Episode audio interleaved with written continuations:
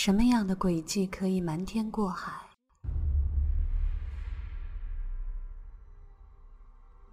什么样的现场会让你毛骨悚然？什么样的情节会让你坐立难安？什么样的故事会让你意犹未尽？嘘，听 Catherine，听推理悬疑。各位好，电脑前的听众朋友们，这里是 Catherine 为你讲述的推理悬疑节目。你可以通过 QQ 群三七三七一九三七九来找到我们。问题的答案是推理悬疑，也可以通过新浪微博布达佩斯洛伊找到我本人，还可以通过苹果播客搜索推理悬疑即可找到我。当然，由于前期的版权问题，嗯，在苹果播客上，Catherine 的作品可能并不是非常的全面。如果你想了解我的更多作品，你可以加入我们的 QQ 群。之前有听众留言说，希望我可以播完 Ellery Queen 的关于悲剧系列和国民系列的所有作品。嗯，大家有在喜马拉雅的平台上跟我聊到了很多关于小说的取材内容，Catherine 一一都放在心里了。我们在后期的选材当中一定会注重大家的意见。好，那么我们开始今天的希腊棺材之谜。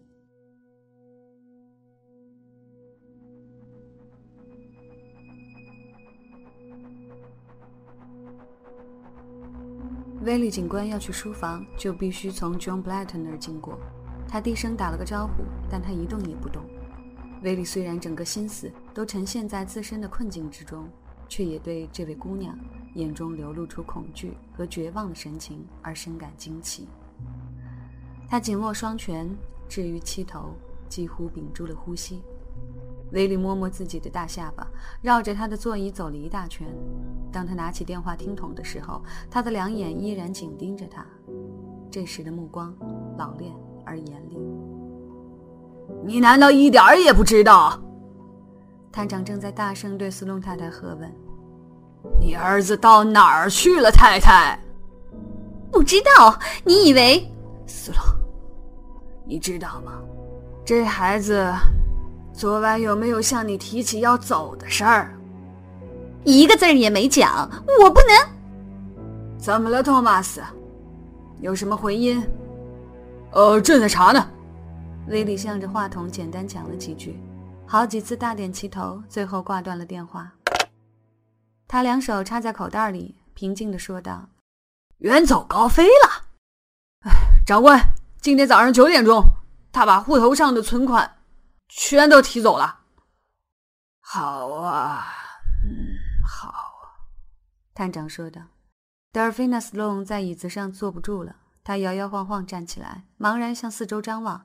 这时，Gilbert Sloan 碰了碰他的胳膊，他便重新坐下。详细情况呢？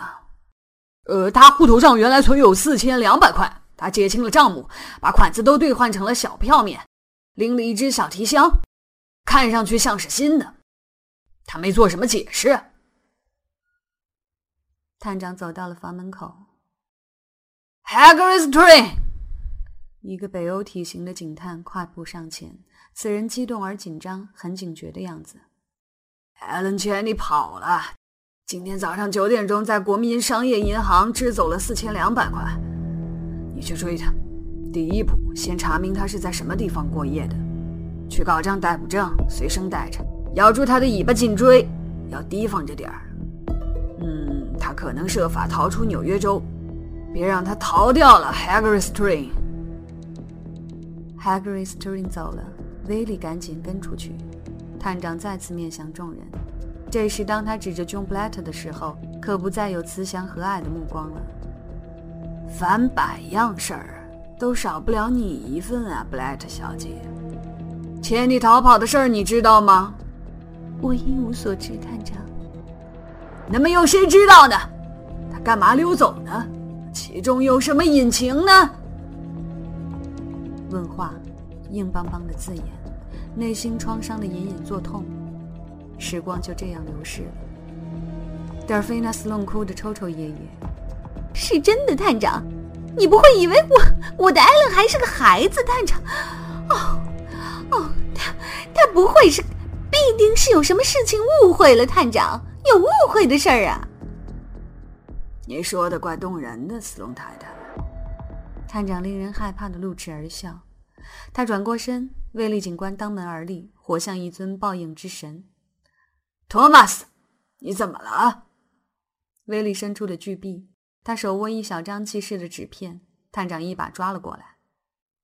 这什么？Ellery 和 Paper 急忙凑了过去，三个人把这纸上潦潦草草的几行字阅读了一遍。探长望望威利，威利把头扬了一扬，于是三人都到了一个角落里。老头子问了一个简单的问题，威利扼要回答了一声。他们又回到了房间的中央。女士们、先生们，我念给你们听听吧。大家一阵紧张，连大气儿也不敢出。探长说：“我手里这张字条是威利警官刚才在这所房子里搜到的，是艾伦·钱尼写的。”他举起了这张纸，念了起来，念得又慢。又清晰。这张字条写道：“我要走了，也许是永别了。在这样的处境下，哎，有什么用呢？诸事儿都一团糟，我简直讲不出个所以然来。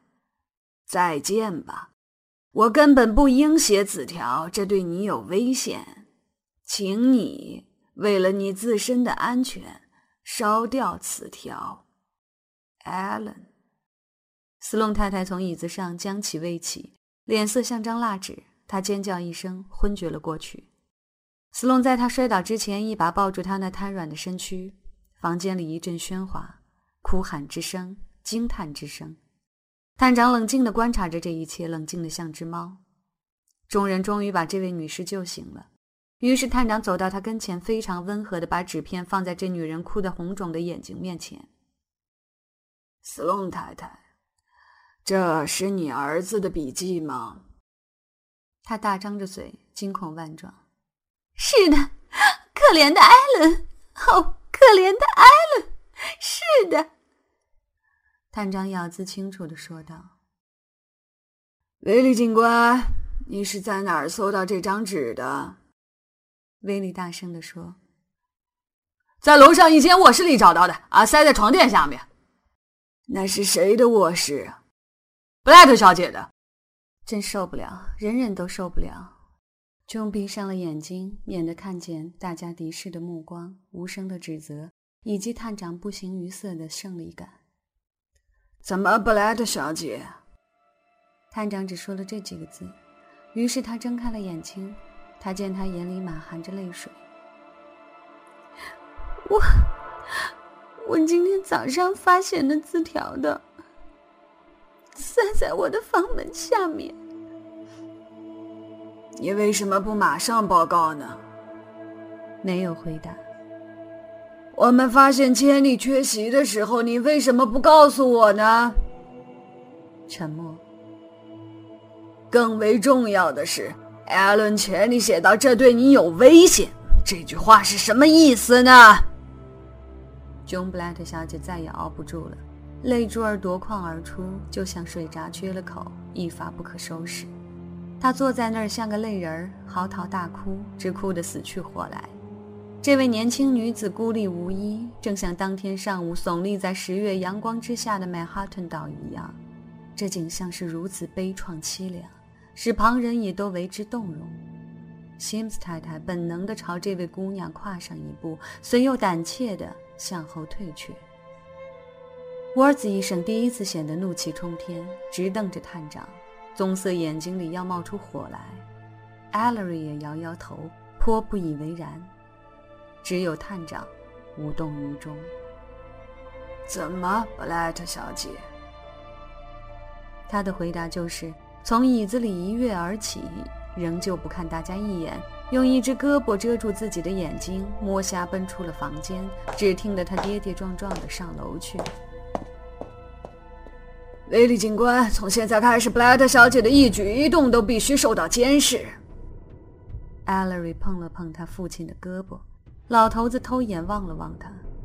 Ellery 用旁人所听不见的声音喃喃地说道：“我亲爱的、尊敬的，甚至崇高的父亲啊，您也许是世界上最能干的警务人员，但是作为一个心理学家，嗯，他伤感的摇摇头。”第十五章，迷宫。现在可以看清的情况就是，Ellery Queen 在十月九号之前，一直只不过像个孤魂野鬼似的，在卡尔基斯案件的外圈游来游去。到了这个值得纪念的星期六的下午，Ellery 凭借他那玲珑剔透的气质，出人意表的忽然一下子抓住了问题的要领。他现在不再是一个旁观者，而是一个推动者了。露脸的时机已经成熟，舞台布置的恰到好处，他再也忍不住要登台一显身手。我们必须永远记住，这时的 Ellery 还是初出茅庐，是一个自负的 Ellery，具有一般大学二年级学生所常有的海阔天空般的抱负。生活是甜美的，有着七缠八绕的难题需解答，有着崎岖曲折的迷宫要你满怀信心地穿行过去。另外再加上一点戏剧味儿吧，那就是有一位神气活现的地方检察官给你逗弄。正像迄今所见的不少惊心动魄的场面一样，这次也是发生在中央大街 Queen 探长那个神圣不可侵犯的办公室里。在座的有桑普森，他坐立不安，如同一头满腹狐疑的老虎；还有 Paper，像是在苦思冥想。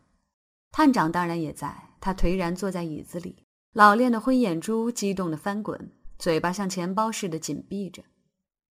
说真的，谁能忍得住呢？尤其是正当桑普森对着案情进行不着边际的分析的时候，Queen 探长的秘书心急火燎地直奔进来，上气不接下气。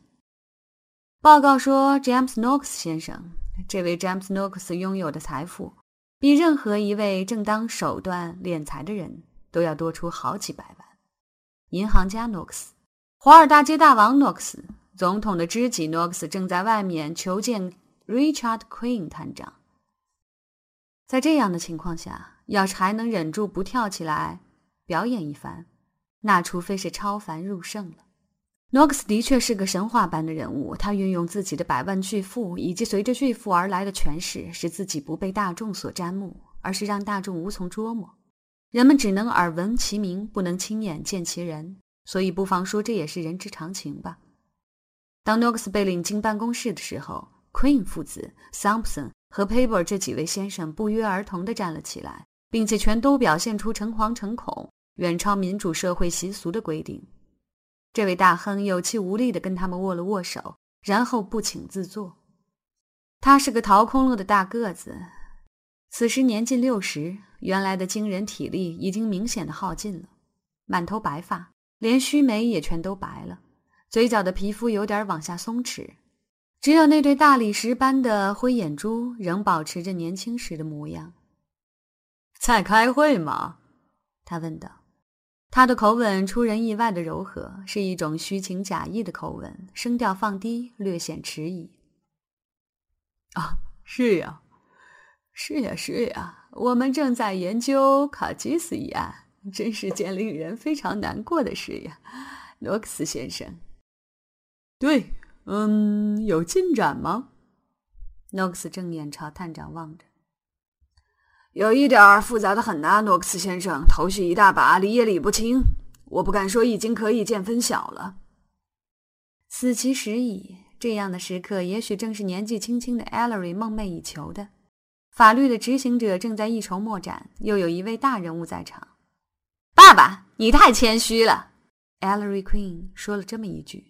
不必再多致一词，只需要这种温和的责备的语气、略带不满的表情以及皮笑肉不笑的笑容。爸爸，你太谦虚了。这就好像探长明白他指的是什么。Queen 探长确实十分平静地坐着。Thompson 张开了嘴，大亨的目光从 Ellery 转到他父亲，明显的含有询问之意。Paper 瞠目结舌地望着。你瞧，Knox 先生。Ellery 用同样轻微的声调往下说：“哈，时机成熟了。”他心里这样想。你瞧，先生，现在虽然有一些费解的零星环节，但是案情的主体轮廓已经大致上清晰了。这一点我父亲没有提到。哦，我倒还不是非常的明白呀。诺克斯鼓励他继续说。Ellery，探长用颤抖的声调开了口：“看来是再清楚不过的了，诺克斯先生。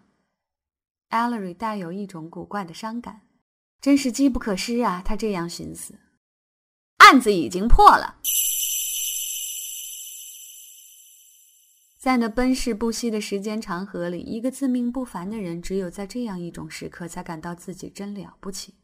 Ellery 踌躇满志，他仔细研究探长、Thompson、Paper 这几位脸上的表情变化，就如同一个科学家正在观察着试管中一种陌生而不出所料的反应。至于 Knox，当然对这一段插曲一无所知，他只是表示很感兴趣。呃，杀害 grimsha 的凶手，地方检察官哑着嗓子说道：“Queen 先生，凶手是谁呢？”诺克斯温和地问道。Allery 先不忙回答，却叹了一口气，燃起了一支香烟。永远也不要急着收场，必须拖到最后的宝贵时刻，才来个圆满结局。于是他随着自己口中喷出的一阵烟雾，吐出了几个字。是 George Cargis。地方检察官 Thompson 事隔很久之后承认，当时在这样一个戏剧性场面下，要不是有 James Knox 在场，他真会抓起探长办公桌上的任何一只电话筒，往 Ellery 的脑袋上掷去。他不相信，他不能相信，一个死人，况且这个人死前早已瞎了，会成为凶手，简直令人无法置信呢。恼火的还不止这些，那是小丑的沾沾自喜的胡言乱语，那是热昏的头脑里冒出来的幻觉，那显而易见，桑普森产生了强烈的反感。然而此时此刻，他总算抑制住了，只不过在椅子里挪了挪身子。他愁容满面，大伤脑筋，挖空心思想怎样来消除这句疯疯癫癫的混账话。还是诺克斯先开口，因为诺克斯不需要安定情绪。Ellery Queen 的宣言确实使他眨了眨眼，但是片刻之后，他就用心平气和的口吻说道：“卡尔基斯，哈不过我不太明白。”探长直到现在才说出话来。我认为，他一面说，一面迅速的舔了舔自己发红的嘴唇。我认为我们得向诺克斯先生解释清楚。嗯，孩子。他的声调与他的眼色是不一致的，他的眼里能冒出火来。Ellery 从座椅中一跃而起：“我们当然要解释清楚。”他诚心诚意的说道，“尤其是因为 Knox 先生亲自过问这个案子。”他靠在探长办公桌的边上。这个问题啊，真是一个独一无二的问题，其中有几个情况是颇为微妙的。诸位请注意。有两条主要的线索，第一条线索就是 George Cargis 心力衰竭而死的当天早晨所系的领带。第二条线索就是 Cargis 书房里的绿壶和茶杯。诺克斯有点茫然。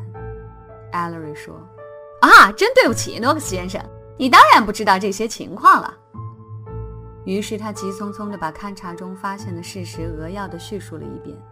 等到诺克斯点头表示理解之后，Ellery 再继续往下说：“现在我来解释一下，我们从卡尔基斯的那些领带上能够发现什么问题吧？”他特意在提到自身的时候使用复数人称。Ellery 具有强烈的家族荣誉感，尽管对他不怀好意的人常以此为画饼。一个礼拜之前的星期六早上，也就是卡尔基斯死的那天早上。你们通过 Demi 的证词已经知道，卡尔基斯的白痴随从 Demi 是根据服装程序表来给他堂兄准备衣服的，所以照理说，卡尔基斯所穿戴的应该是程序表上所规定的星期六的衣着项目。那么你们且看程序表上面写着什么呢？你必能发现，除了别的东西之外，卡尔基斯应该系一条绿色云纹领带。那好。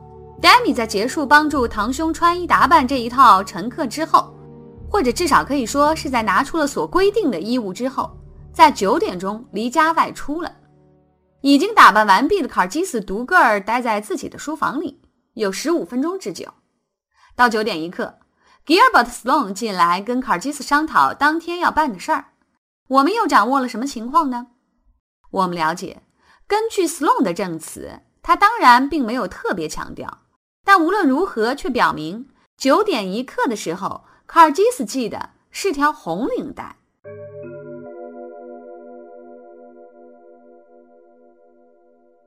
这时，大家都开始聚精会神地听他说。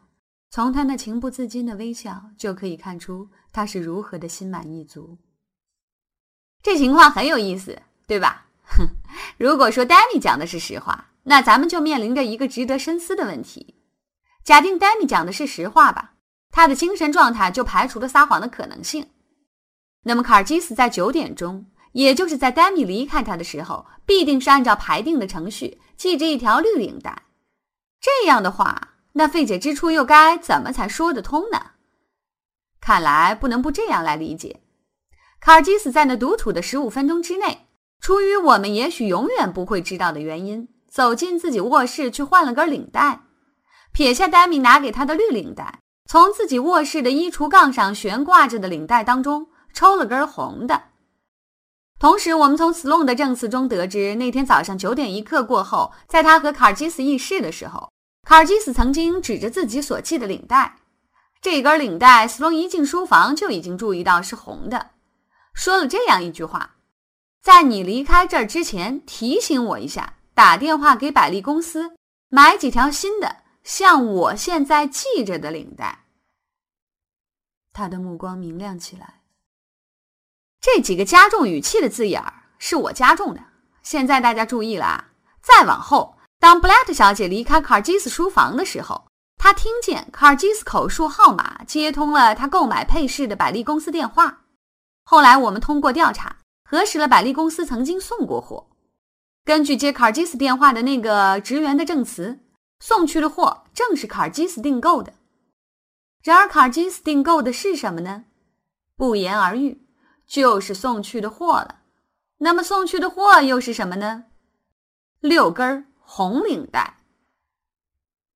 艾 l 瑞身子前倾，敲敲桌面。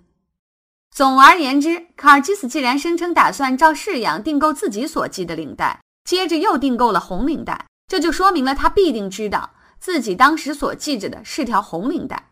这就是立论的基点。换句话说，卡尔基斯在跟斯隆谈话时，知道自己脖子上所系的领带是什么颜色的。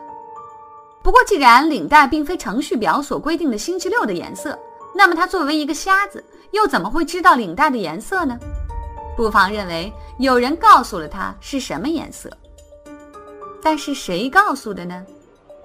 那天上午，在他给百丽公司打电话之前，只有三个人碰见过他：一个是 Demi，按照程序表给他安排衣着；一个是 Sloan，他在对话里谈到领带的时候，没有一个字儿提起过领带的颜色。还有一个就是 John Blatt，他那天早上曾经有一次对卡尔基斯提到过领带，也同样没有涉及领带的颜色。换句话说，没有人对卡尔基斯讲过他的领带颜色已经改变了。那么会不会是他自己只不过出于偶然的原因，把原来程序表上的绿领带换成了后来所系的红领带呢？会不会是他偶然从横杠上抽了一条红领带呢？有可能。因为还记得吧，衣橱横杠上的那些领带并不是按照颜色排列的，各种颜色的领带杂乱的混在一起挂着。但又怎么解释如下的事实呢？不论他挑了一条红领带是有意还是无意，总之他知道，他后来的行动证明了这一点，自己挑的是条红领带。Allery 不慌不忙的在桌上的烟灰缸底戳灭了手里的香烟。诸位。卡尔基斯只能通过一条途径得知自己当时所系的是根红领带，那就是他能用自己的视力来辨别颜色，他看得见。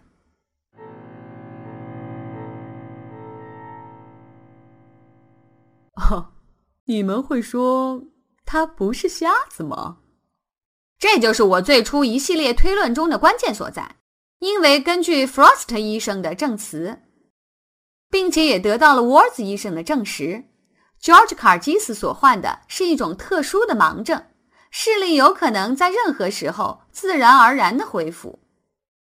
那么得出的结论是什么呢？至少可以说，上星期六的早晨，George 卡基斯先生跟你我一样不瞎不忙。哼哼，问题马上又来了：如果他在确实瞎了一段时间之后，突然恢复了视力，他为什么不欣喜若狂地告诉家里人呢？怎么不告诉他的妹妹 Sloan、Demi、John Blatter 这些人呢？他干嘛不打电话给他的医生？实际上，沃兹医生这时正在他家的做客。他干嘛不告诉这位眼科专家呢？只可能出于唯一的心理上的原因，他不希望人家知道自己重获光明。他为了达到某个目的，需要让人继续认为他依然是个瞎子。那么，他究竟要达到什么样的目的呢？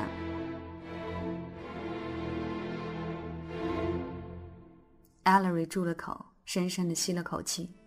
诺克斯前倾着身子，圆睁两眼。一眨也不眨，其余的人也都纹丝不动，全神贯注。这条线我们暂时先谈到这儿吧。我们且来推敲推敲绿壶和茶杯的线索。先观察一下表面证据吧。小架子上放着的茶具，清楚地表明有三个人在一起喝过茶。可疑之处在哪儿呢？三只茶杯里都有干的茶籽，杯口内缘有一圈水渍的印痕。这种常见的迹象显示出这几个杯子已经使用过了。三个干茶袋儿也是证据，放在清水里倒出之后，只能压榨出一丁点儿茶溶液，这证明几个茶袋儿早就已经用过了。还有三只银茶匙，上面各有一层垢腻，当然是有人用过了。你们瞧，种种迹象都使人一眼便望之曾经有三个人在一起喝过茶。再说，这只是证实了我们所早已掌握的情况。因为卡尔基斯关照过 John Blatt，他星期五晚上要接待两位客人，并且也让人看到有两个客人到达这儿，进入书房，连同卡尔基斯本人就构成了三个人。这也是表面的旁证。然而，这可是一个无比重大的然而啊，诸位，我们只要朝绿湖里看一看，立刻就会察觉这种种的迹象是多么的徒有其表。绿壶里能看到什么呢？简单一句话，绿壶里水太多。我们就来求证一下水太多的说法吧。我们把绿壶里的水倒出来，发现一共斟满了五杯，第五杯还不够满，这是自然。因此，在此之前，我们已经从这变质水里斟了一小瓶取样，以供化学分析之用。所以说是五满杯。后来我们在绿壶里重新灌注了新鲜水，再倒出来。整整灌注了六杯，壶里滴水不剩，因此这就表明了绿壶容量是六杯，而变质水却曾斟满了五杯。然而，要是按种种表面迹象来看，三只茶杯已经有卡尔基斯和他的两位客人用来喝过茶，这又怎么可能呢？根据我们的试验，绿壶里仅仅倒出过一杯水，而不是三杯。这是否意味着这三个人每人只喝了三分之一杯的水呢？不可能，沿着各杯的内缘都有一道茶字圈，表明每一杯都曾注满过。好吧，那么有没有可能绿壶的确曾经斟满三杯，但是事后有人往壶里的剩水里添了一次水，以补足所少掉的两杯水呢？这也不可能。根据对我所导出的一小瓶变质水的取样进行化验之后所做的分析，绿壶内并未掺进过新鲜水，只能得出唯一的结论：绿壶里的水是靠得住的，而三只茶杯上的迹象却靠不住。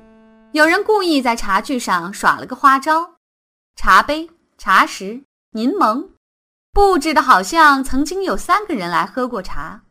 那个在茶具上耍花招的人，仅仅犯了一个错误，他没有用绿壶分别斟满三个杯子，却用同一杯水依次注入各个杯子。可是，既然别人早已经知道有三个人在场，这是根据有两个客人上门以及卡尔基斯所做的指示得知的，他为什么还要不嫌麻烦地制造曾有三个人在场的假象呢？只可能出于以下原因，企图着重强调这一点。但是如果确有三个人在场，为什么还要强调这继承的事实呢？这只是因为说来也怪，实际上并没有三个人。